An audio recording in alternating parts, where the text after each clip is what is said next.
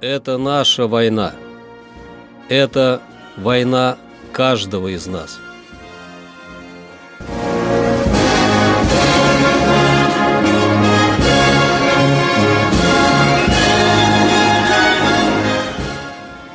Война. Хроника 1941-1945 годов.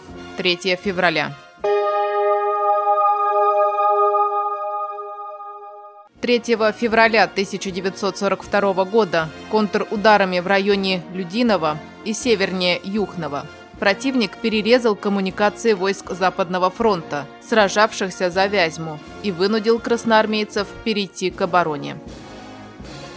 3 февраля 1943 года войска Южного фронта вышли на рубеж в 25 километрах восточнее Батайска, а силы Северо-Кавказского фронта на рубеж Кущевская-Ейск. Тем самым Красная армия отрезала пути отхода немецкой группы армий А в Донбасс.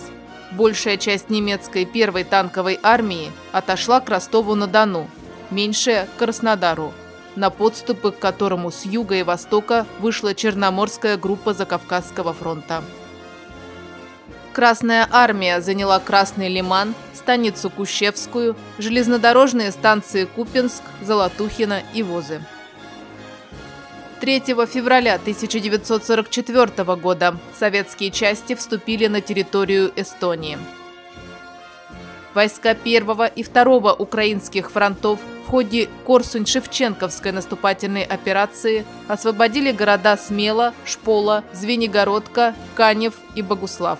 При планировании военных действий на зиму 1944 года целью операции советских войск на юго-западном направлении предполагалось развернуть наступление силами 1, 2, 3 и 4 украинских фронтов – разгромить группы армий Юг и А, освободить правобережную Украину и создать условия для выхода советских войск к южной государственной границе.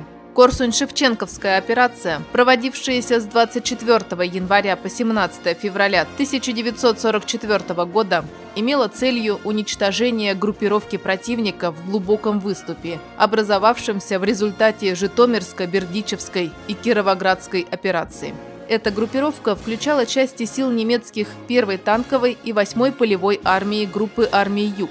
В общей сложности в нее входили 10 пехотных, 2 танковые дивизии, моторизированная бригада СС «Волония», 4 дивизиона штурмовых орудий, а также большое количество артиллерийских и инженерных частей усиления. Ее поддерживала авиация 4-го воздушного флота.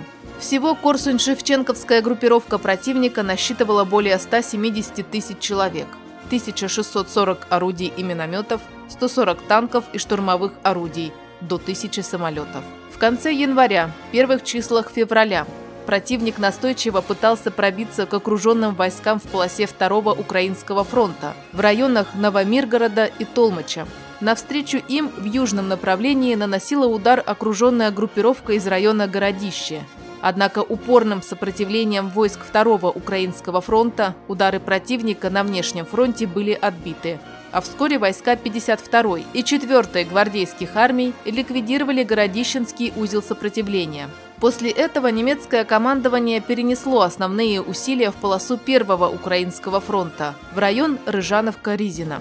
Здесь была сосредоточена сильная группировка из четырех танковых дивизий, двух тяжелых танковых батальонов и четырех дивизионов штурмовых орудий. Планировалось пробиться к окруженным войскам через Лясинку.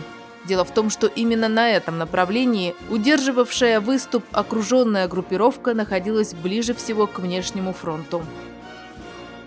3 февраля 1945 года завершилась Висло-Одерская операция войск 1 Белорусского и 1 Украинского фронтов при содействии сил 2 Белорусского и 4 Украинского фронтов. В ходе нее было уничтожено 35 дивизий противника. Завершилась Варшавско-Познанская наступательная операция войск 1 Белорусского фронта при поддержке сил 2 Белорусского и 1 Украинского фронтов и польских войск. В ходе операции была разгромлена варшавская группировка противника. Был занят восточный берег реки Одер и началось продвижение Красной армии в направлении Познань-Кюстрин. Войска Первого Украинского фронта закончили Сандомирско-Селесскую наступательную операцию, в результате которой была полностью очищена южная часть Польши. Красная армия вышла к реке Одер и перенесла военные действия на территорию Германии. Это наша война. Это война каждого из нас.